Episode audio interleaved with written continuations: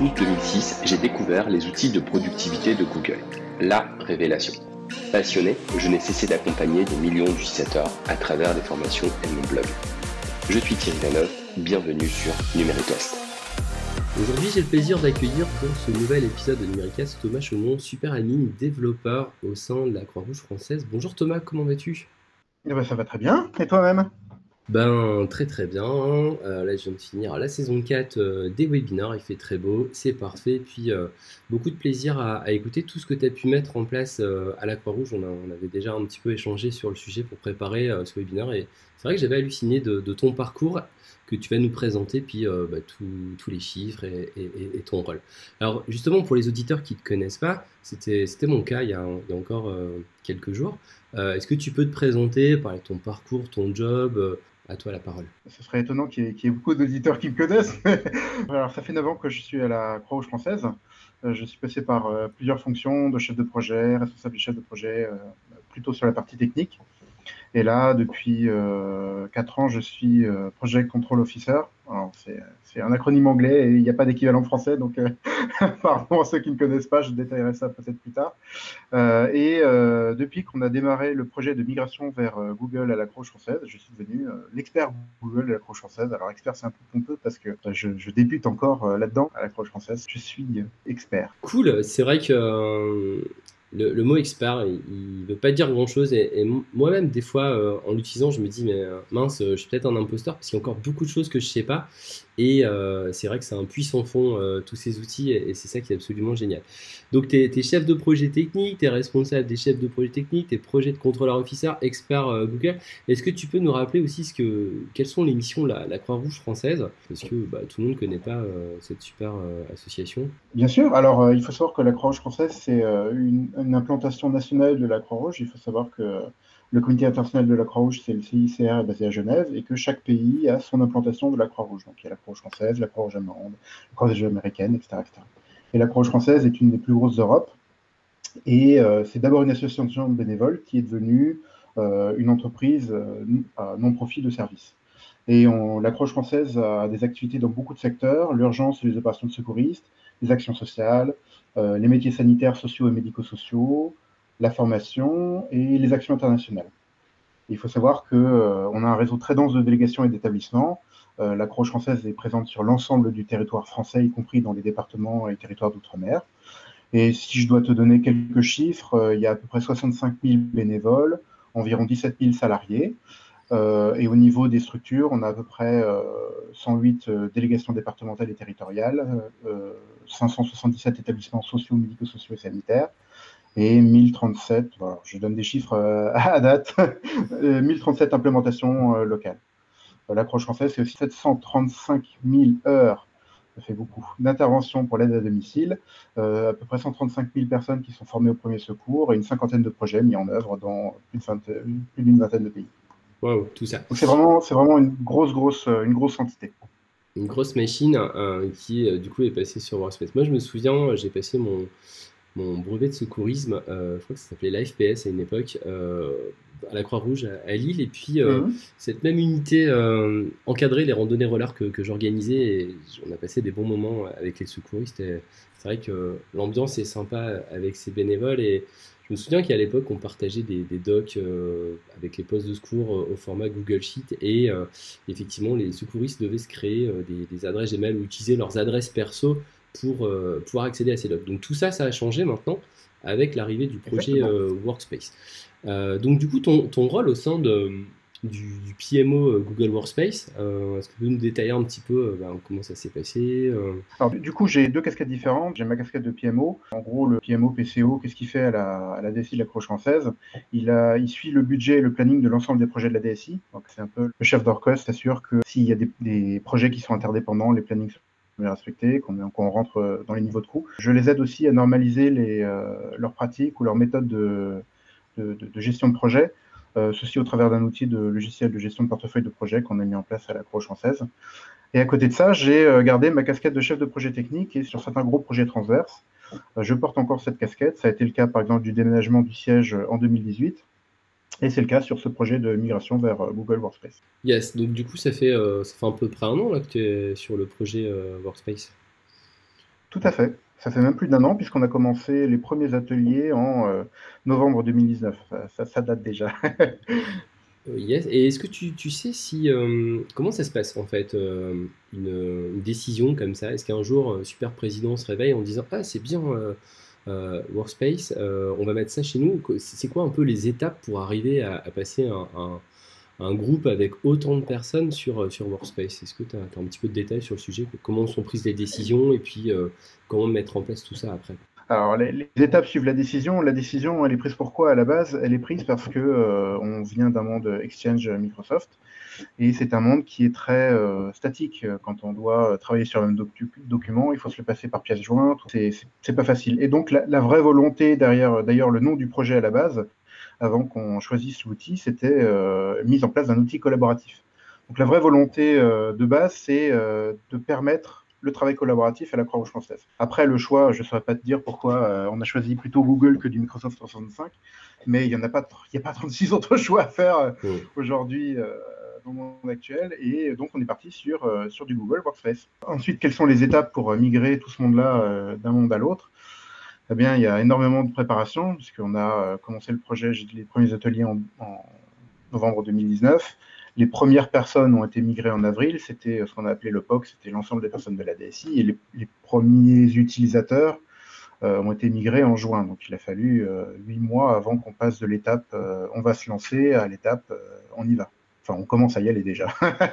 L'objectif, c'était de pouvoir euh, donner un socle commun euh, d'outils de, bureautique à l'ensemble de la Croix française, parce qu'aujourd'hui, il y a, euh, enfin, hier plutôt, il y avait une, distinction qui se faisait entre les salariés et les bénévoles au titre que les salariés pouvaient avoir la suite Office sur leur poste de travail, tandis que les bénévoles, ils étaient plutôt obligés de l'acquérir par eux-mêmes. Et grâce à Google Workspace, on peut, on peut avoir un socle commun entre les salariés et les bénévoles intercompatibles puisque c'est le, même outil pour que ces deux, euh, ces deux populations puissent euh, travailler ensemble et à partir de, quelque chose qui apporte beaucoup de fonctionnalités. Ok, ok. Donc du coup, euh, un POC, c'était, j'imagine, un succès, sinon vous seriez peut-être parti dans une autre direction. Et puis après, il me semble qu'il y a eu une migration de, d'ambassadeurs, hein, c'est ça le, le, terme que vous avez choisi à la Croix-Rouge.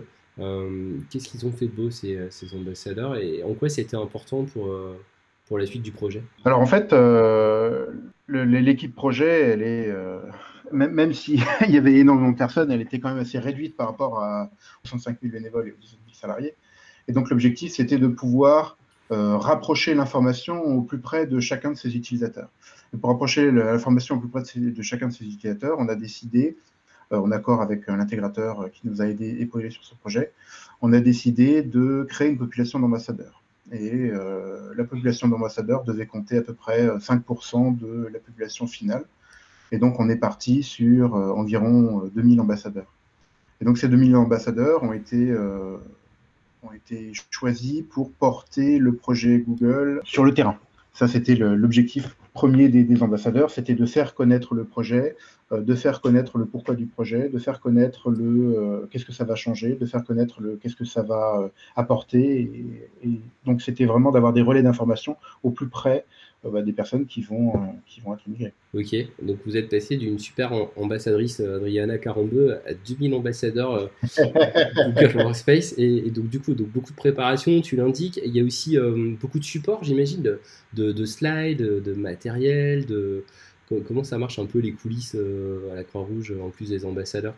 Comment vous les avez nourris en, matière, en contenu, en formation c'est exactement ça. Il y, a eu des, il y a eu des formations spécifiques pour les ambassadeurs pour leur donner les informations qu'ils pouvaient transmettre auprès des utilisateurs. On a énormément communiqué euh, par mail, on a mis un flyer avec la fiche de paye par exemple, on a créé énormément de matériel que les différents responsables de structure pouvaient euh, imprimer et diffuser au sein de leur, de leur structure. On a, on a fait plusieurs réunions de sensibilisation, on a, on a essayé de, de communiquer un maximum sur, euh, bah, sur ce projet-là parce que c'est un projet qui touche euh, le, mail, c'est quand même euh, l'outil principal ou un des outils principaux de, travail de, des gens au quotidien. Je veux dire, même si tu as, si tu es trésorier et que tu as ton outil de gestion de trésorerie, euh, celui-là sur lequel tu vas le plus souvent, parce que c'est ton métier, l'outil principal de communication avec, bah, avec tes collègues, avec tes collaborateurs, avec l'ensemble de l'organisation, ça reste le mail.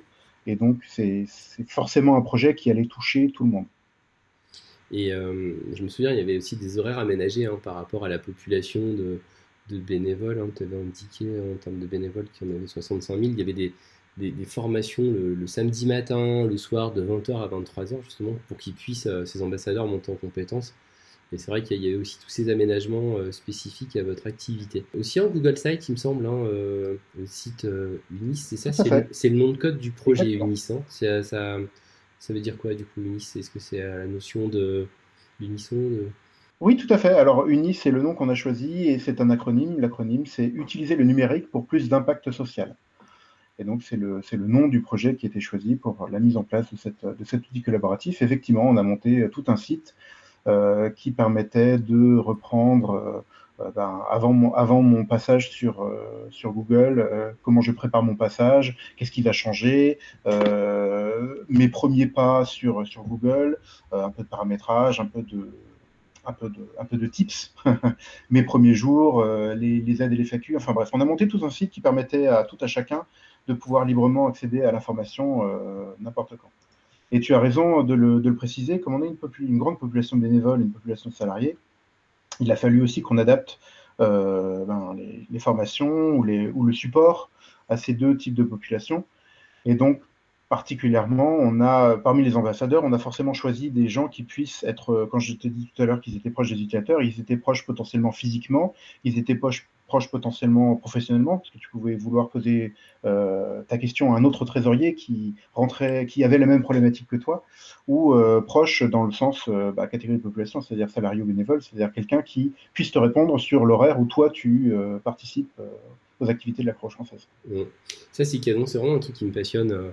Les, populations d'ambassadeurs de, champions, parce que ça, conditionne beaucoup la, la réussite d'un projet, et on, l'avait entendu aussi dans l'épisode avec Philippe Bonnet chez Manitou. Euh, je vous invite à, écouter, puisqu'il y, a un gros passage sur cette partie-là. Et il me semble, hein, dans la préparation, tu m'avais dit aussi qu'il y avait une hotline qui était dédiée pour euh, cette population, un, genre de, support qui, aidait aussi les, ambassadeurs. C'est bien ça, euh, Thomas?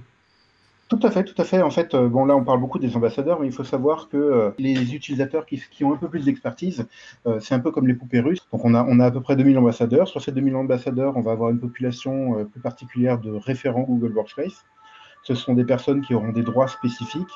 Euh, je donne un exemple très concret. Aujourd'hui, les drives partagés, on, ne laisse pas tout à chacun pouvoir créer un drive partagé. Il faut forcément passer par son référent Google Workspace, qui est une, qui, est, euh, qui est une personne qui fait partie d'une population qui a les droits de créer ce drive partagé. Donc on a cette première population d'ambassadeurs, on a ensuite cette population de référents. Euh, parmi ces référents, on a, enfin, ou à côté de ces référents, on a une population de bénévoles qui ont participé à un support téléphonique on, les a appelés les répondants. Et donc, on a fait un centre de répondants bénévoles qui permettait de répondre aux questions des utilisateurs. Principalement, euh, on a fait des statistiques, mais principalement, les questions, c'était mais comment, je me connecte à Google Workspace? Qu'est-ce que je dois faire quand j'arrive dessus? Comment je retrouve euh, la même interface que j'avais avant? Et comment est-ce que je peux continuer à travailler un peu de la même manière que, j'avais avant? Comment ne pas perdre les gens?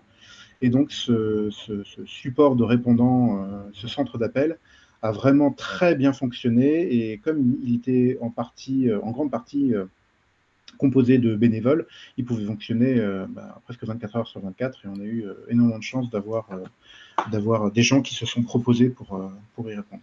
Et la dernière partie, on est en train de, de former une population encore un tout petit peu différente, qu'on appelle des experts, et donc, on s'est associé à euh, une entreprise euh, qui fait de la formation euh, spécifique, qui a beaucoup d'expertise dans Google Workspace. Et donc, on, s'est associé à cette, à cette entité pour pouvoir former de manière très avancée une partie de la population qu'on appelle les experts chez nous comme quoi des experts Google, il y en a plusieurs à la Croix-Rouge française. Euh, et, cette population d'experts, on est en train de, faire des formations spécifiques. On a fait une formation spécifique sur Forms, on va faire une formation spécifique sur Sheet, on va faire une formation spécifique sur AppScript. Et donc l'idée, c'est d'avoir euh, un, nombre de personnes qui puissent euh, ben, faire évoluer la solution, qui puissent...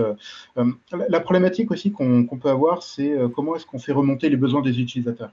Et aujourd'hui, il y a un utilisateur qui a un besoin particulier, ne sait pas si ça existe déjà, si ça n'existe pas euh, si c'est euh, quelque chose qu'il a le droit de demander ou pas. Et donc, euh, le fait d'avoir, on n'a pas autant d'experts que, d'ambassadeurs, mais le fait d'avoir des, populations experts, une population expert qui est aussi assez diversifiée et qui est présente sur l'ensemble du territoire français, permet de trouver pas trop loin de soi un expert à qui on peut poser des questions vraiment plus précises et plus spécifiques sur, euh, euh, j'en sais rien, sur comment est-ce qu'on crée un formulaire, sur Sheet, comment est-ce que je crée un tableau croisé dynamique, parce que j'en faisais avant dans Excel, mais j'ai pas trouvé la fonction euh, dans Sheet, etc., etc. Donc c'est vraiment une, population qu'on va former très profondément aux différents rouages de Google Workspace qui ne cessent d'évoluer constamment. Donc c'est quelque chose qu'on va, qu'on va garder dans le temps. Cool. Alors, on, va reprendre un peu le, concept euh, poupée russe. Donc, si on reprend à la base, il y a des utilisateurs, euh, bénévoles et salariés. Il y a à peu près 5% d'entre eux euh, qui ont été désignés volontaires ambassadeurs, on va dire. Il en reste à peu près 1500. Ensuite, au-dessus, un étage au-dessus, on a 200 référents. Encore un étage au-dessus, on a les experts. Ils sont combien d'ailleurs, les experts? Une, vingtaine, à peu près? 10, 20 non, non, on a une soixantaine de personnes qui suivent ah les formations et en plus, ce qu'on fait, c'est que on laisse les, formations accessibles à n'importe quel euh, référent, de telle manière à ce qu'il puisse passer de référent à expert en suivant les mêmes formations qu'on suivit. En fait, on ne peut pas euh, former 200 personnes à la fois. Donc, on fait euh, des formations qui réunissent une quarantaine, une cinquantaine de personnes, mais ces formations sont enregistrées de telle manière que n'importe quel référent puisse repasser ses, formations, se repasser ses formations et donc gagner en expertise. Ce n'est pas quelque chose qu'on a fermé, verrouillé. Ouais, top, c'est vraiment bien votre, organisation. Alors après, euh, parmi toutes tes casquettes, tu as, aussi une casquette un peu de, développeur euh, en quelque sorte. Euh, j'aimerais bien que tu parles un peu des web apps, parce qu'il y a beaucoup de Google Groups, j'imagine, de, listes de, diffusion au sein de la Croix-Rouge. Et qu'est-ce que tu as fait de beau sur cette partie-là, Thomas? Alors, il faut savoir que à la Croix française, on a créé énormément de groupes. On en a à peu près 50 000 groupes. Euh, la plupart de ces groupes sont euh, ce qu'on appelle des listes de diffusion dynamiques. Il faut savoir qu'on a un référentiel de tous les bénévoles, 65 000 bénévoles, qu'on appelle Gaia. Et euh, sorti de Gaia, on a, on a manipulé ces informations de telle manière à pouvoir créer des listes de diffusion. je donne un exemple très concret. tu veux savoir ou tu veux toucher toutes les personnes qui sont concernées par une certaine activité dans une structure donnée. Eh on a créé une liste de diffusion pour ça, de manière dynamique. C'est-à-dire que si la personne change d'activité ou change de structure, les listes vont automatiquement se mettre à jour, de telle manière à ce que quand tu écrives à cette liste de diffusion dynamique, tu écris forcément à l'ensemble des personnes qui sont concernées par, euh, l'information. Et ça de manière hiérarchique, c'est-à-dire que ensuite, pour cette activité-là, on remonte d'un cran jusqu'au niveau, enfin petit à petit jusqu'au niveau national. Donc tu peux toucher toutes les personnes aux nationales qui sont concernées par cette activité, ou inversement, euh, tu peux toucher toutes les personnes d'une structure donnée euh, sans prendre en compte l'activité. Donc on a comme ça un, espèce de maillage de liste de diffusion dynamique, et c'est ce qui fait euh, beaucoup augmenter le, chiffre des, listes des groupes qu'on a actuellement au sein de Google. Ensuite, on a créé bien sûr des listes de diffusion qui sont manageables, donc on laisse aux utilisateurs le soin de pouvoir gérer les membres en toute autonomie. Et c'est là qu'on a eu une problématique parce que euh, dans un groupe Google, il y a actuellement trois rôles qui existent. je ne parle pas des rôles customisés parce qu'ils ne sont pas gérables à travers les API et que c'était ingérable euh, de pouvoir de manuellement euh, attribuer des, rôles custom sur, sur, des personnes au sein de 50 000 groupes. Et donc, il faut savoir qu'il y a trois rôles. Il y a le rôle membre, simple membre, il y a le rôle administrateur et le rôle propriétaire. Et pour pouvoir ajouter ou retirer des membres, il faut au moins être administrateur du groupe. Le problème, c'est que quand on est administrateur d'un groupe, au travers de l'application Groups de Google, on peut toucher à tous les paramètres du groupe. Je donne un exemple très concret, on peut autoriser les externes. Donc nous, on a voulu euh, sécuriser par exemple les listes de diffusion, on a dit voilà, euh, on n'autorise pas à rajouter des externes sauf si la demande est euh, justifiée, que ceci, etc. Donc on, a tout un processus pour autoriser ou pas une liste de diffusion à accepter des, des personnes externes. Et si tu laisses la main à l'administrateur du groupe euh, à travers l'application groupe, il peut changer ce paramétrage-là en se fichant complètement du processus qui est derrière. Donc il a fallu construire une application, enfin on a construit une application, une web app, qui est basée sur AppScript et qui permet aux utilisateurs, euh, aux, administrateurs de, groupe, de voir euh, bah, les groupes dont ils font partie, les membres qui sont sur ce groupe-là, et ils ont la possibilité de rajouter ou d'enlever des membres. Et on rajoute progressivement quelques paramétrages, parce qu'il y a quelques paramétrages qu'on veut pouvoir laisser à la main des administrateurs. Et donc, à travers cette web app, ils ont accès à exactement ce qu'on veut leur permettre de faire. Donc, euh, la, web app de gestion des groupes est une des web apps qu'on a, euh, qu'on a développées au sein de l'approche française. D'accord, super. Et c'est toi qui as qui a fait la web app, du coup? Euh, tout à fait, oui. ça fait déjà quelques temps que je travaille dessus, mais tout à fait, c'est moi qui ai, qui tout développé. Ah, bravo. Et la fréquence de mise à jour des listes dynamiques, c'est pas toutes les 24 heures, tous les jours à minuit euh, Exactement, c'est comme ça qu'on fait en fait euh, pour, pour, pour, être tout à fait, pour rentrer un peu dans la technique. tous les soirs à minuit, on va extraire, on, va, on va recréer les listes de diffusion. Ensuite, on va comparer par rapport aux listes de diffusion telles qu'elles étaient la veille. Et ensuite, on va euh, rajouter ou enlever des utilisateurs en fonction pour, pour, n'effectuer que les opérations nécessaires. On va retirer ou ajouter des utilisateurs en fonction de est-ce qu'ils sont arrivés dans la liste ou est-ce qu'ils sont partis de la liste. Et tout ça sans casser les, liens de partage dans les dossiers du Drive. Tout à fait, puisque tu vas partager la liste de diffusion en elle-même, et donc euh, euh, chaque personne qui va prendre une nouvelle activité va automatiquement accéder. Oui, parce que on n'a pas parlé des drives partagés, mais tu as raison de le souligner. Euh, on a créé à peu près 4000 drives partagés, et ces drives partagés dynamiques, les droits sur ces drives partagés dynamiques sont gérés à travers les listes de diffusion dynamiques. Et donc automatiquement, en arrivant dans une structure, en démarrant une nouvelle activité, tu vas avoir accès au drive partagé euh, auquel tu dois pouvoir accéder pour effectuer euh, ton activité ou, euh, pouvoir vivre dans la structure. C'est vraiment canon ce que, ce que tu as mis en place. et je, pour avoir croisé des, dizaines d'entreprises, il y a vraiment très peu d'entreprises qui utilisent très bien les, Google Groups. Il y en a même qui n'utilisent pas du tout. Et du coup, c'est archaïque comme gestion des droits. Et c'est vrai que ton expérience mérite d'être souligné et euh, dupliqué. C'est vraiment, vraiment, rare de, trouver euh, cette expertise et ce niveau avancé des, groupes dynamiques. Je l'ai vu qu'une seule fois dans, une boîte du 440. Euh, donc bravo, canon. au niveau des licences. J'ai pas tout fait tout seul, mais merci. Au niveau des types de licences et des droits spécifiques, vous avez quoi euh, On pourrait penser que la Croix-Rouge c'est une asso et du coup c'est gratos, mais euh, c'est pas tout à fait comme ça que ça marche. Euh, bah non, c'est pas gratos. Alors après, je peux pas rentrer dans les détails de, des négociations qui ont eu lieu entre la Croix française et, Google, mais si je dois essayer de résumer, on s'est assuré de pouvoir accéder à la quasi-intégralité des fonctionnalités de Google Workspace en ayant des contreparties, c'est-à-dire que par exemple on est limité en taille Hmm. Vous êtes en train de dire s'il y a un peu de volume, on peut, euh, avec Google, euh, faire quelques petits réglages. Euh, ça fait partie des choses possibles. Et puis, ça concerne aussi d'autres clients. C'est dans leur intérêt. Ouais, c'est ça. Puis, c'est une, belle, belle référence, la Croix-Rouge, dans leur palmarès des, des, associations bien connues. L'adoption des utilisateurs, est-ce que tu, tu, veux en parler? Est-ce que tu as un peu de, de statistiques sur le, taux de pénétration? Comment c'est vécu au niveau des salariés, des utilisateurs, ce passage en Workspace c'est un peu tôt pour faire des conclusions. Euh, il faut voir que le taux de pénétration au niveau salarié a été euh, vraiment très bon. Euh, excellent, si je puis dire. Celui des bénévoles, un peu moins, pour, pour une des raisons que tu soulignais tout à l'heure, c'est que la plupart des bénévoles ont degré ou par obligation créé des comptes Google personnels, enfin, sur, sur, le domaine gmail.com. Et donc, c'est un peu plus difficile de leur dire, bah voilà, maintenant, ça y est, on vous a fait un compte Google euh, d'entreprise, euh, ce serait bien que vous l'utilisiez à la place de votre euh, compte Google perso. Et donc, le, alors, on voit nettement une, progression de l'utilisation des, comptes bénévoles depuis la migration. cela étant, ça reste en deçà des objectifs qu'on avait initiaux et on va continuer de progresser et de communiquer sur ce fait. Et vous autorisez euh, les partages euh, des drives partagés avec les gmail.com ou c'est proscrit pour euh, favoriser l'utilisation du compte CRF Alors, bah, oui et non. en fait, tous les mon drive personnels ne sont pas autorisés à partager avec des comptes externes. Ils sont autorisés à partager qu'avec les comptes du domaine.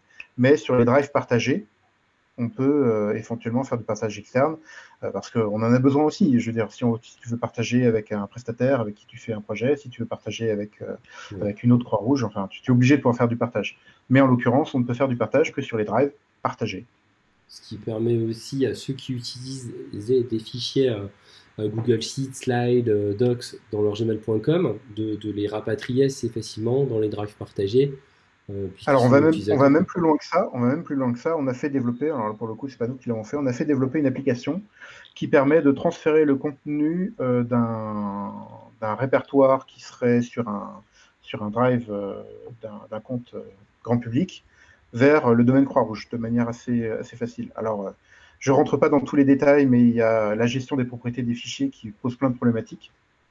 Mais pour faire très très très simple, en imaginant que je sois propriétaire de tous les fichiers du répertoire, je vais simplement sur un formulaire, je dis quel est le dossier que je veux transférer, et au travers de l'utilisateur qui en est propriétaire, donc du compte public, euh, j'accepte de faire ce transfert. Je donne euh, au script l'autorisation de déplacer mes fichiers vers euh, la Croix-Rouge française, et donc on peut déplacer, enfin on, on permet à, notre population de déplacer facilement l'ensemble de leurs documents personnels, mais attenant à la Croix-Rouge française.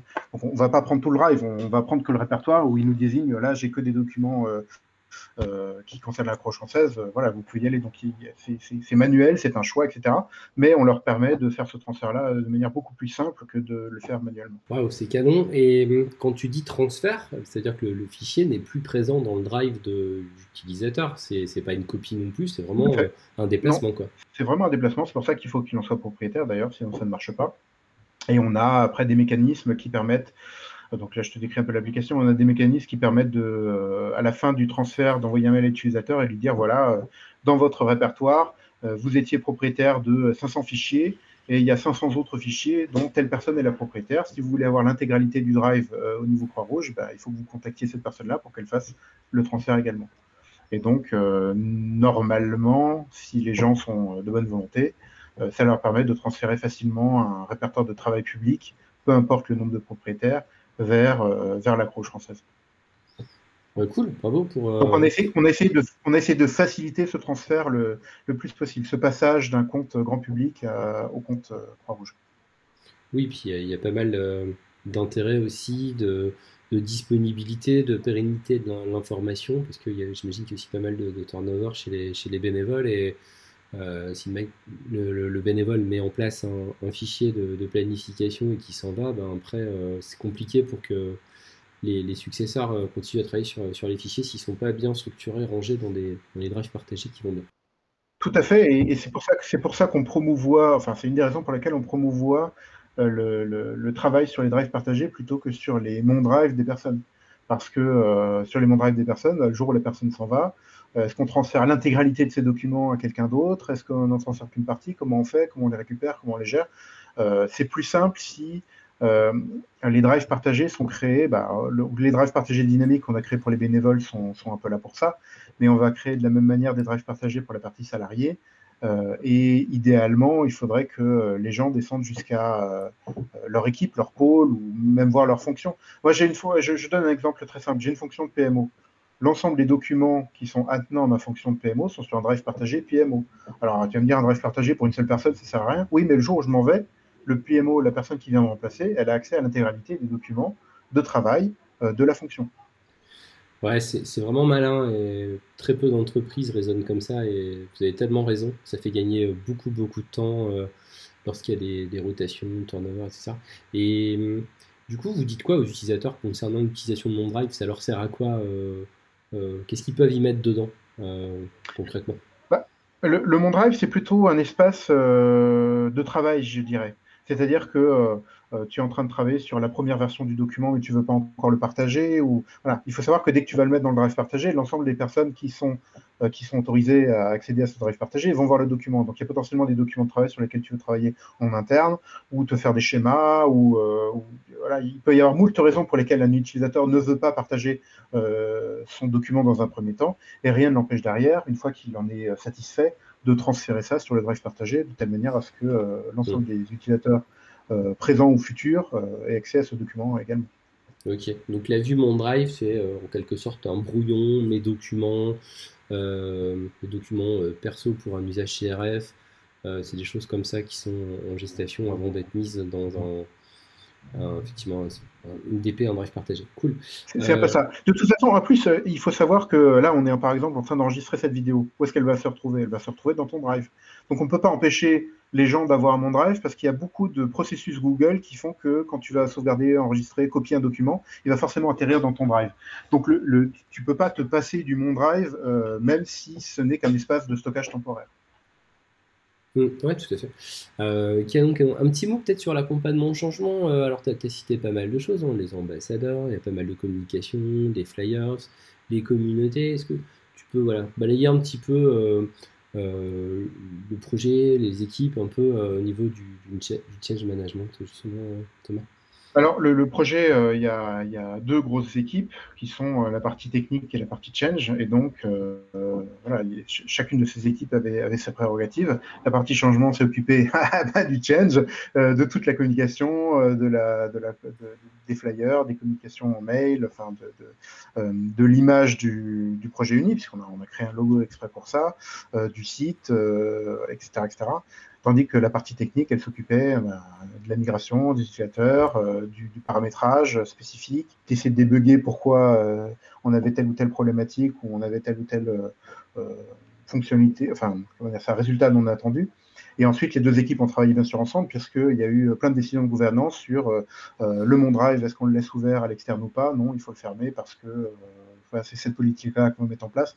Donc il y avait c'est pas l'une équipe d'un côté et l'autre équipe de l'autre, c'est deux équipes qui travaillaient ensemble à prendre euh, un certain nombre de décisions et ensuite euh, chacun travaillait sur sa partie pour, rendre cette décision possible ou, praticable. Cool. Et juste, pour le fun, tu sais si l'équipe Change a rappelé Adriana pour mettre un t-shirt Gmail pour, avoir une meilleure adhésion pour avoir. Alors, trêve de plaisanterie, euh, tu, as dit tout à l'heure que vous avez été accompagné par un, revendeur. Euh, est-ce que euh, vous auriez pu tout seul au sein de la Croix-Rouge mener ce projet sans, juste en, autarcie, quoi, sans, aucun revendeur? Est-ce que pour toi c'est important? Si on avait voulu prendre deux ans de plus, oui, on aurait pu le faire. La problématique, c'est que quand on débarque sur, sur un outil comme ça, euh, tu n'as pas d'expérience, tu n'as pas d'abac, tu n'as pas quelqu'un qui peut. Si, si tu prends personne, tu n'as pas quelqu'un qui peut dire attention, là vous faites une bêtise parce que vous n'avez pas pensé à ce cas-là. Mm. Donc l'intérêt d'avoir un intégrateur, un revendeur, c'est vraiment ça, c'est euh, l'expérience qu'il t'apporte sur le projet, euh, le fait que lui ait déjà fait des migrations d'autant d'utilisateurs ou plus, euh, qui sache te dire euh, euh, ça c'est un message de communication qui sera pertinent, ça c'est un billet de communication, un média de communication que vous pouvez bypasser, etc. Alors ça s'adapte aussi au contexte. Je veux dire, la Croix-Rouge française, par exemple, au niveau des délégations, on a une manière bien particulière de communiquer à l'ensemble de nos bénévoles. Cela étant, cette expérience-là, ben, soit tu l'acquiers et tu en as pour deux ans de plus et, et tu vas essuyer des plâtres, soit euh, bah, tu en bénéficies. Et c'est un vrai levier pour, euh, pour l'accélération de la mise en place de ton projet, bien sûr. Ouais, c'est clair. Ouais, euh, tu es très lucide, c'est exactement ça. Et on voit les boîtes qui essayent de se débrouiller tout seul, ça patauge. Et finalement, les économies de bout de chandelle réalisées font qu'elles perdent beaucoup de temps d'agilité, de, parfois de, sécurité, de confidentialité. Et oui, c'est toujours mieux effectivement de, se faire accompagner. cool. En plus, c'est un, un produit qui évolue tellement vite. Si tu passes trois ans à faire ta migration, euh, elle ne ressemble plus à la fin à ce que tu avais imaginé au début. Donc, euh, voilà, il y, a trop d'intérêt à, à utiliser l'expérience d'un intégrateur pour, s'en passer. Carrément. Alors, euh, question suivante, Thomas, quelle est pour toi la meilleure application de la suite Google et pourquoi? Bah, je, pense que euh, chacun va répondre par rapport à son travail spécifique. Pour moi, la meilleure application de Google, euh, de l'écosystème Google, c'est AppScript. Parce que AppScript, c'est un vrai levier de, de performance sur ça, peut accéder à l'ensemble des applications Google. Enfin. Et puis je suis développeur, donc euh, c'est difficile de citer autre chose. Donc euh, pour moi, c'est AppScript. Cela étant, euh, on voit que tout l'écosystème Google est en perpétuelle évolution. on le voit par exemple au travers des gros changements qu'a subi Meet cette année. avec le confinement, ils ont vraiment mis un accent là-dessus et visuellement, ça n'a plus rien à voir avec, ce qu'il y avait il y, a, trois mois. il, y a, tout ce qui est annoncé dans la roadmap qui promet que certaines applications vont être vus d'un point de vue différent, vont se développer, vont, être intégrés à l'ensemble des autres applications. Je pense euh, par exemple à Keep, qui va devenir normalement un vrai euh, outil de, suivi des tâches, de gestion de, tâches. Donc, l'écosystème Google évolue tellement qu'aujourd'hui, je te cite une application, demain, c'en sera une autre. voilà. Toutes les applications sont, sont vraiment sont vraiment géniales. Et tiens, on dirait que tu as, accès à la roadmap par rapport aux infos que, que tu indiques. Et effectivement, des fois, on se dit, ouais, cette application, elle est vraiment pas, pas finie. Bah, par exemple Google Chat. Et puis euh, là, tout ce qu'ils ont annoncé cette semaine, c'est juste énorme. Ils sont en train de faire un Slack ou euh, euh, ça s'intègre dans Gmail ou sur la droite, tu vois tes documents, etc. C'est cool. Google Docs aussi, ils ont, absorbé les dernières fonctionnalités de Notion et c'est top. Sur Keep aussi, il manque beaucoup de collaboration sur cette partie gestion des tâches et, et tout ça avance très très vite. J'ai jamais vu une année aussi riche en nouveautés. Et puis le, confinement a beaucoup aidé aussi, tu l'as dit, à faire évoluer Meet. Et euh, c'est vraiment génial. Et moi, je trouve que la meilleure application, en fait, ça change. Euh, même si euh, AppScript est excellent et, un peu le ciment toutes ces applis, moi, je trouve que ça change. Des fois, je me dis, waouh, vraiment, celle-ci, elle, est canon. Sheets, là, ils sont en train de faire des, euh, Docs, tu vois, en ce moment, ils sont en train de faire des trucs de dingue. Euh, et puis, euh, en fait, moi, c'est assez variable pour répondre aussi à, la même question. Mais c'est ça qui est génial, faire de la veille tous les jours sur le sujet, c'est évolue tout le temps et, c'est passionnant. alors, Thomas, tes projets pour l'année 2021 Alors, on est déjà à la moitié de l'année 2021, mais le, projet devrait finir là. Et mon, mon but pour l'année 2021, c'est de pouvoir développer un add-on CRF. Il faut savoir que au fur et à mesure qu'on a bah, migrer les gens et que là, maintenant les gens commencent à utiliser la solution, il y a beaucoup de besoins de fonctionnalités qui ne sont pas couvertes euh, par, les applications Google de base. Euh, je cite un exemple euh, très, très succinct, mais si tu veux limiter un formulaire sheet à un certain nombre de réponses, tu, ne peux pas, tu ne peux pas le faire de base. Soit tu attends qu'il y ait ce nombre de réponses et tu le fermes manuellement, soit tu prends éventuellement un add-on. Le problème des add-ons de la marketplace, c'est que le problème des add-ons de la marketplace, c'est que ben, ils sont pas toujours fiables, tu sais pas ce qu'ils font des données personnelles, parce que des fois ils en récupèrent et qu'ils récupèrent énormément plus de données que ceux dont ils auraient besoin pour travailler. Euh, la plupart ont une petite partie gratuite et une grosse partie payante. Bref. Euh, et, de temps en temps, euh, la, fonctionnalité en question, ça représente qu'une dizaine de lignes de, script. Donc l'idée, ce serait de faire voilà, un add-on add Croix-Rouge qui permette de répondre à certains besoins utilisateurs de manière sécurisée, avec un code qu'on maîtrise. L'autre chose qu'on va faire aussi en 2021, c'est euh, là on a migré euh, un peu le monde Microsoft vers le monde Google, si, je, si, puis le dire comme ça. Il faut savoir que la Croix française, on a à peu près 150 services différents avec euh, une centaine d'applications qui sont propulsées. Et aujourd'hui, on a pris le virage Google et l'objectif dans les 2-3 ans à venir, c'est de transformer cet écosystème CRF en quelque chose qui soit compatible avec Google Workspace. Il faut que ce soit compatible avec Chrome, il faudrait que ça puisse écrire dans les drives partagés. Il y a plein de processus qui sont faits comme ça ou de, euh, de, ça, euh, de scripts ou de choses qui sont faites pour le monde d'avant. Et l'idée, c'est de, de faire migrer ce monde d'avant vers, euh, vers le monde Google. Et donc, il y a énormément de. ne serait-ce que. Je cite un exemple bête, mais tu, as, tu as un fichier Excel que tu veux lancer dans, dans Google. Alors, Google a fait beaucoup d'efforts sur ce point-là parce qu'il permet maintenant d'avoir euh, un add-on qui permet de faire de la transformation, mais n'empêche qu'il y a certaines choses que tu ne pourras pas transformer. Et euh, voilà, il y a, voilà, passer d'un monde, passer du monde CRF d'avant au monde euh, centralisé sur Google, ça va demander énormément de, choses. Ce sont, ce sont les deux gros projets pour l'année 2021. Ouais, je te rejoins totalement sur la, partie add-on. C'est vrai que dans, le podcast avec euh, Antoine Martin, on avait euh, parlé de cela et, euh, lui, il avait refait un add-on Table of Content pour effectivement faire des, des matières un peu plus sophistiquées et moins de 50 lignes de code pour refaire le, même add-on et, et, tu as la, sécurité, tu maîtrises effectivement les, autorisations, les droits qui sont autorisés sur les accès aux, aux documents, aux fichiers et et c'est top de, pouvoir faire comme ça des, bibliothèques de d'add-on et de le déployer sur, sur, sur votre domaine, c'est tellement, c'est tellement mieux. Et euh, parfois aussi, les add-ons deviennent payants. Je me, je me souviens de, d'outils comme euh, Sumtable qui sont absolument euh, géniaux. Puis du jour au lendemain, ça passe à 300 euros mm. par an par, par tableau. Donc du coup, c'est, cool d'avoir cette autonomie et puis d'avoir au sein de, votre entreprise des, compétences en développement, ce qui n'est pas non plus euh, toujours le cas. Et, on ne parle pas forcément de repartir de zéro, hein. il faut voir qu'il y a énormément de dépôts guides qui contiennent euh, énormément de codes intéressants. Et donc, c'est pas parce qu'on veut développer un add-on personnalisé qu'il va falloir tout réécrire à la main. Il y a énormément de choses qui existent que tu peux reprendre facilement, mais, mais, mais c'est à ton niveau, tu maîtrises les informations qui rentrent et qui sortent, et tu peux, voilà, tu peux être plus sûr d'utiliser ça que quelque chose que tu trouves sur le marketplace. Ouais, c'est clair. Et Thomas, c'est vrai que sur un Numériblog, je, je pense qu'il y, a quelques dizaines de, de scripts sur étagère, mais toi, tu as quoi comme autre source pour pour euh, effectivement euh, te fournir en, bout de script ou en documentation? Est-ce que tu pourrais citer quelques, quelques exemples, quelques noms de sites que tu utilises pour les scripts Oui, ben, par exemple, j'utilise AppScript Pulse. Je ne sais pas si tu connais. Euh, Ben, voilà. Donc c'est en gros c'est un site qui sur lesquels vont être répertoriés des posts qui viennent d'autres sites sur des fonctionnalités que, que la communauté a trouvé intéressantes de, montrer, de mettre en avant. Et donc, euh, j'utilise beaucoup ce site-là pour. Euh, et, en fait, euh, il y a plein de choses qui. ça te donne des idées. Voilà, c'est ça. De temps en temps, tu vas voir un script et tu te dis Ah, tiens, ça répond pas tout à fait à mon besoin, mais, mais l'idée sous-jacente, le, script qui est derrière est super intéressant. Il suffit de modifier ça ou ça, et puis j'obtiens exactement ce que moi je veux. Et donc, voilà, je... repartir de zéro, c'est bien, mais ça prend énormément de temps. Euh, il y, a tellement de choses qui existent sur Internet aujourd'hui euh, qui se trouvent euh, même facilement ça vaut pas le coup de, repartir de zéro systématiquement. Ouais, c'est vrai.